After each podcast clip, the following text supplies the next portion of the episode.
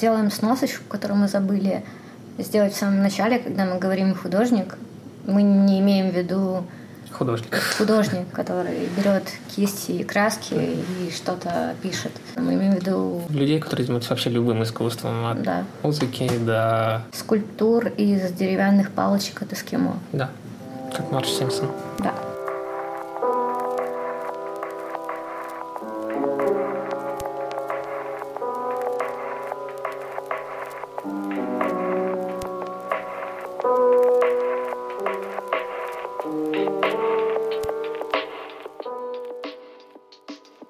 Это опять мы. И второй выпуск нашего, как говорит Денис Чужой, культового подкаста. Как заниматься искусством и не умереть. Так-то. Сегодня мы поговорим про тему, наверное, более очевидную, чем другие темы, которые мы придумали, но не поговорим о них сегодня. Отношение к тебе других людей, когда ты занимаешься искусством, и ты простой смертный. Понятно, что когда ты занимаешься искусством, ты уже чего-то добился в этой жизни, можешь э, чем-то похвастаться, есть какое-то признание, то тебя уже любят куда больше, чем когда, когда ты только начинаешь, преисполнен надежд и мечтаний, но ничего у тебя пока что не получается. Илья расскажет про...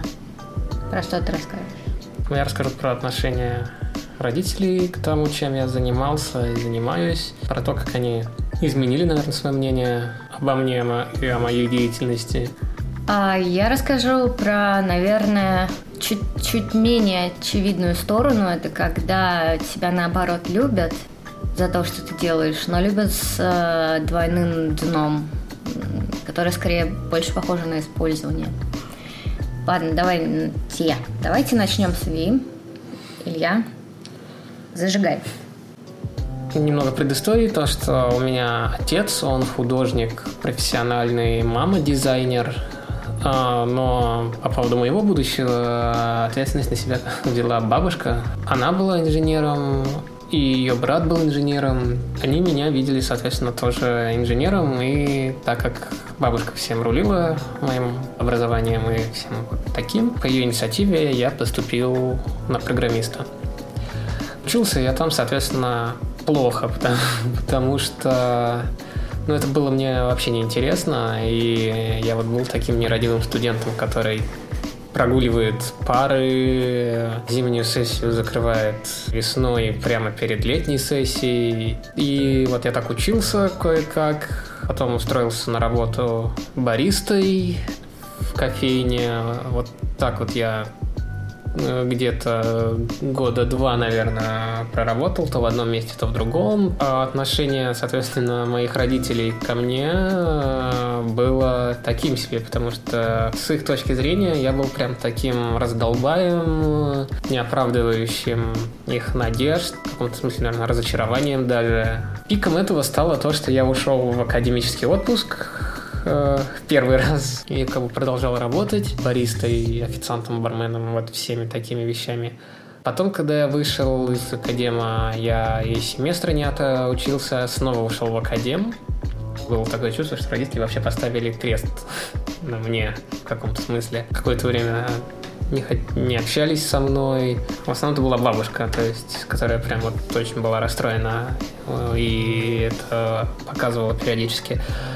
Мама, наверное, легче к этому относилась. Предложила вот в один прекрасный момент поступить в колледж на дизайнера. Ну и, собственно, так начался мой путь. Сейчас, в прошествии всего этого времени, работаю в крупной международной компании моушен дизайнером. Вот, а, живу отдельно от них. и там периодически летаю путешествовать. Э, Вот, ну, мы с тобой летаем, вот мы...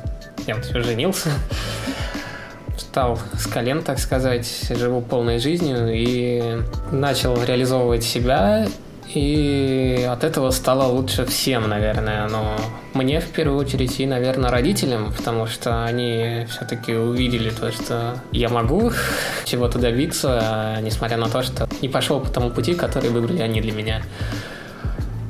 Удивительно получается, они изначально они говорили тебе, что делать, ты делал то, что они говорили, и был при этом вот вообще нифига ни разу не сын маминой подруги. То есть такой, типа, ну, не повод для гордости. Ну да. А потом перестал делать то, что тебе говорили, начал делать то, что ты сам считал нужным, mm. и резко такой стал реально сын маминой подруги. Хорошая работа, карьера, съехал от родителей, женился. Прям такой вот, знаешь, э, сферический сын в вакууме. Да. Да.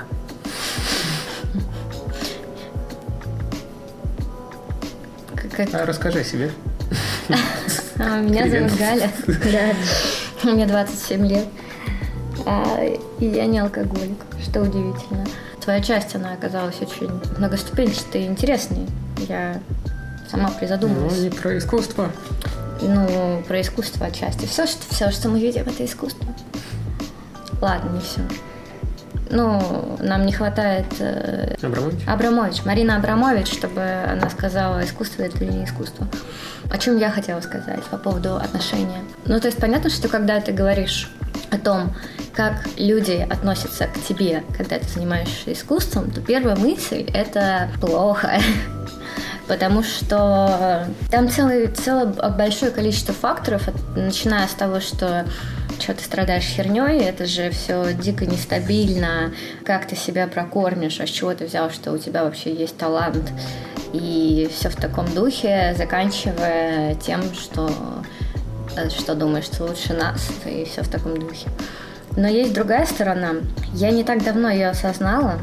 Была такая серия в мультсериале «Американский папаша», где у героев, назовем их э, Сопля и Стив.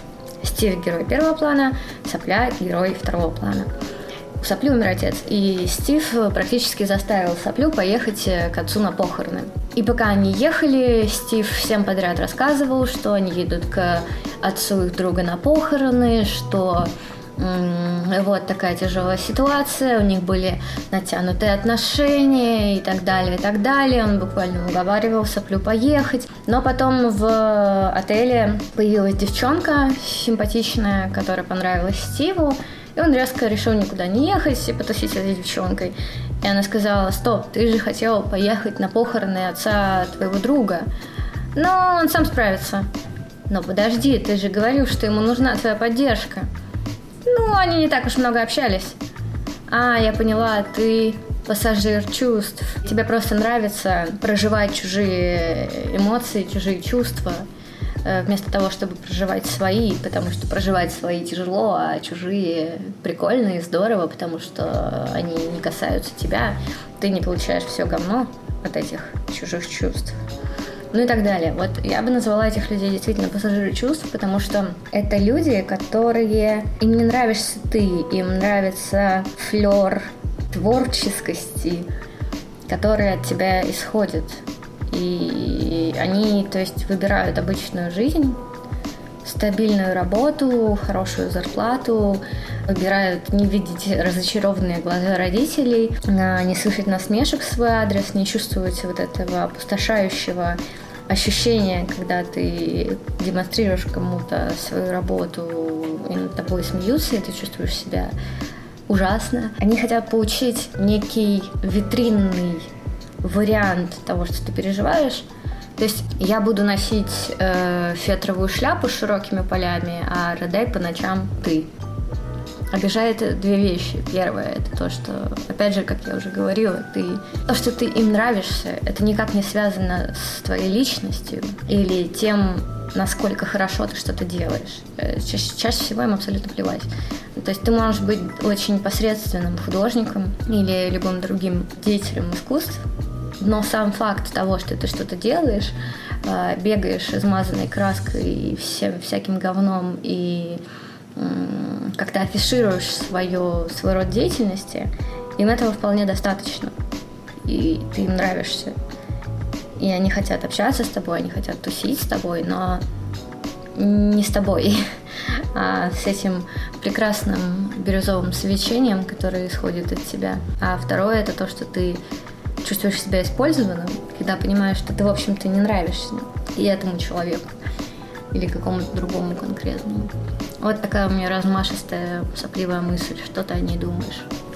Это люди, которые хотят быть в тусовке, не знаю, угу. даже если по сути этой тусовки нет. Ну вот я типа тусуюсь с творческим чуваком, значит я тоже творческий. Клево. Я тоже богема. То есть, ну, которые даже не хотят заниматься творчеством. То есть им оно это действительно оно не, не надо. Ну да. Вот. Но им нравится какая-то атмосфера, угу. Причем в которой можно, когда надо, когда, когда это тебе интересно и хочется прийти, угу. типа почувствовать себя до хрена художником, потом выйти из этого и обратно в свой обычный мир, и тебе как бы этого достаточно становится. Я, кстати, вот сейчас подумала, что непонятно вообще, зачем это делать, потому что если человеку хочется быть э, причастным к чему-то большому и красивому, то это не обязательно должна быть творческая тусовка. Ну, то есть э, есть же тусовки, скажем так, э, просто людей, которые, ну, они связаны между собой какой-то каким-то одним интересом областью, в которой они шарят. Допустим, тусовка врачей, это очень интересно.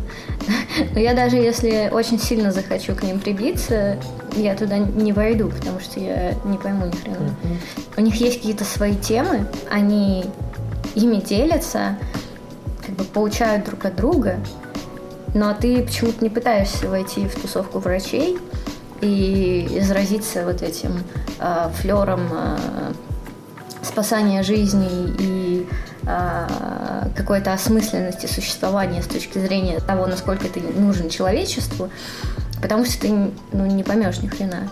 Потому что, ну, это сложно. А когда ты пытаешься быть вхожим в какую-то богемную тусовку, то ты просто заходишь, э, ну, ты просто надеваешь, опять же, фетровую шляпу с широкими полями, заходишь, всем улыбаешься, ну, точнее так, ты присасываешься к кому-то одному, который там вхож в энную тусовку, ты к нему присасываешься, надеваешь э, фетровую шляпу, заходишь и дальше просто улыбаешься и всем говоришь, какие они классные. И все. Ну да, то есть... Хвалишь то, что они делают. При этом ну, от этого пользы все-таки никому нет. Им не нужен человек, который будет просто ходить рядом и просто хвалить постоянно, мне кажется. Ну, кому-то, наверное, нужен, но это, мне кажется, не самая здоровая тема. Ну да, ну не, ну, ну, мы возьмем среднестатистического здорового художника. Особенно если тот, тот, кто его восхваляет повсюду, он ну, не связан с творчеством. То есть ну, насчет последнего я как бы не очень согласна, потому что для того, чтобы оценить искусство, не обязательно быть с ним ну, связанным непосредственно. Ну да, может быть. Просто, ну, я сейчас на самом деле пока на таком на этапе становления и обучения, поэтому мне всегда, ну, пока, по крайней мере, мне важнее именно обратная связь от э, людей, которые уже давно угу.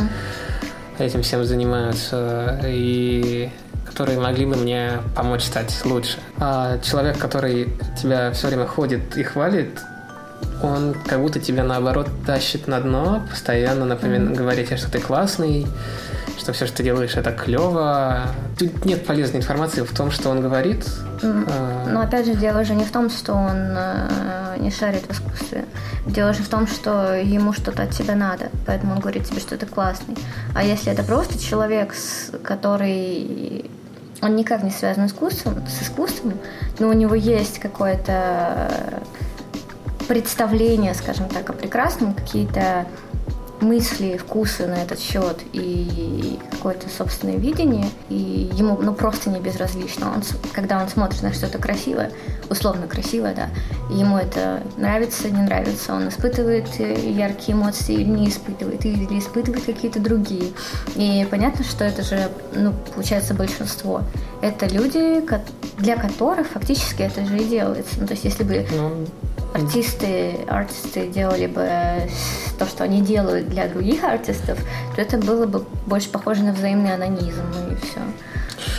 Не может быть все, что ты делаешь, быть, о господи, как круто. Ты... Да, чаще всего ты делаешь что-то стандартное. Ну, в смысле, э, среднего уровня. Да, то есть... Человек редко делает что-то прям офигительно, Ну да. То есть большая часть работ, она балансирует на уровне ну, норм и какая-то хрень. Прямо, господи, крутых работ. У каждого, наверное, художника, ну, не буду говорить, что прям у каждого, но... У... Де- делаем сносочку, которую мы забыли сделать в самом начале, когда мы говорим художник. Мы не имеем в виду художник. Художник, который берет кисти и краски и что-то пишет. Ну да, пишет мы... полотна. Мы имеем в виду... Цифры людей, которые занимаются вообще любым искусством. От да. музыки до... Скульптур из деревянных палочек от эскимо. Да, как Марш Симпсон. Да. Нет, мне кажется, прям художников, которые, у которых прям каждая работа была шедевром. То есть, то есть все, и все работы, которые они делали, они прям все гениальные и ну да, это статистически невозможно. Тебе не кажется, что... Ну, мне просто кажется, я просто говорю об этом, и у меня вот немножко такого стыда присутствует, потому что у меня есть такое чувство, ощущение... Что очень кого-то? Нет. Что... Ну, вообще вот это вот это мое изречение по поводу паразитов, которые к тебе присасываются, оно вообще звучит очень тщеславно. То, что кто-то может присасываться к тебе. Ну, то есть, как ну, бы это... Ладно, то есть, то вернемся к терминологии пассажира, чтобы пассажира. это было не так обидно. Нет, дело, дело не, в, не, в, не в этом, не в терминологии, я считаю. Ну, хотя да, пассажир это э, звучит намного ближе. Ну да, это звучит ближе к правде все-таки. Потому что эти люди, ну, честно говоря, по-честному, они же ничего у тебя не забирают. Ну, ну то есть они, да, они как-то э, искривляют формиро- формирование твоего мнения о себе, но оно как бы и так всегда искривляется. Ну, не зачем его искривлять еще сильнее? Ну, не суть. Я имею в виду, что мне, в принципе, вот мне хочется об этом говорить, но я как будто чувствую себя некомфортно от того, что я об этом говорю, и чувствую какое-то какое-то тщеславие в моих словах, что вот типа я такая охренительная, восхитительная, и ко мне там подсаживаются эти самые пассажиры чувств, пассажиры эмоций, потому что я могу им эти эмоции дать, но это звучит как-то очень так э, помпезно, но тем не менее, блин, это же происходит, ну, это же случается, с тобой такое случалось. Mm-hmm. Ну, кстати, они же не всегда говорят какой-то клевый. Есть еще другое. Стараются постоянно тебя засирают? Да, они тебя засирают. Ну, то есть они просто такие тусят рядом с тобой, как бы входят в твой мир, в то, что ты делаешь, там, в твою тусовку, да, в твои какие-то обычные занятия, которые тебе кажутся рутинными, но при этом засирают все, что ты делаешь. Ну, то есть они прям, вот прям чувствуют себя хорошо от этого, мне кажется. Не знаю, мне как-то, наверное, повезло или не повезло, что я общаюсь в основном только с людьми моей сферы. Ну, ты же не всегда общался только с людьми твоей сферы. Ну, я общался с людьми не, не моей сферы, только когда у меня не было этой сферы. Mm. Так что прям тех, которые входят в мою грешную жизнь э, и начинают проявлять себя в плане пассажирования. Пассажирования. Таких у меня, наверное, не было. Ладно, мне кажется, нам пора закругляться, но мне реально стало интересно. А, народ, который нас слышит, я надеюсь, слышит, что нас кто-то вообще слушает. Понимаете ли вы вообще, о чем я? Вот эти пассажиры чувств. Э, у вас вообще бывало такое, что а, к вам просто коннектится человек, не связанный никак с тем, что вы делаете, но потребляющий флер, который исходит от вас, и не обязательно говорит вам, какие вы классные, возможно, наоборот, говорит, что все, что вы делаете, это говно. Вообще существуют ли они как... Есть ли вообще такая проблема, или я ее себе придумала, уверовала в то, что это э, какие-то повторяющиеся случаи, а может, просто мне пару раз не повезло, и это все. Осталось вот. только понять, как вы на этот вопрос ответите нам. Ну, пишите в комментариях. В каких комментариях? В комментариях в Инстаграме, в... На SoundCloud есть в комментарии? Вообще есть, да. Вот, на, в комментариях в Инстаграме, на SoundCloud. А в остальных местах, то бишь в Яндекс Музыке, просто ставьте нам лайки. Да. Сердечки. Там сердечки, сердечки. Там нет лайков. Да. Да. Ставьте сердечки, подписывайтесь. Uh, subscribe button. Hand up. Вот, вот это вот все. Надеемся, это тоже не последний выпуск. Да, надеемся, да.